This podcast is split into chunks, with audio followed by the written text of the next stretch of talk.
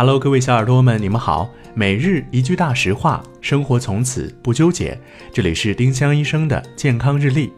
今天是四月二十七号，星期六。今天的大实话是：打呼噜的人最好侧着睡，平躺会使舌头和软腭下坠，阻塞呼吸道，引起打呼噜；侧睡时，气道会自然打开，打呼噜的声音会变小或消失。但如果不论怎么睡都鼾声如雷，那还是去医院看看吧。丁香医生让健康流行起来，我们明天再见。本栏目由丁香医生、喜马拉雅、湛庐文化联合出品。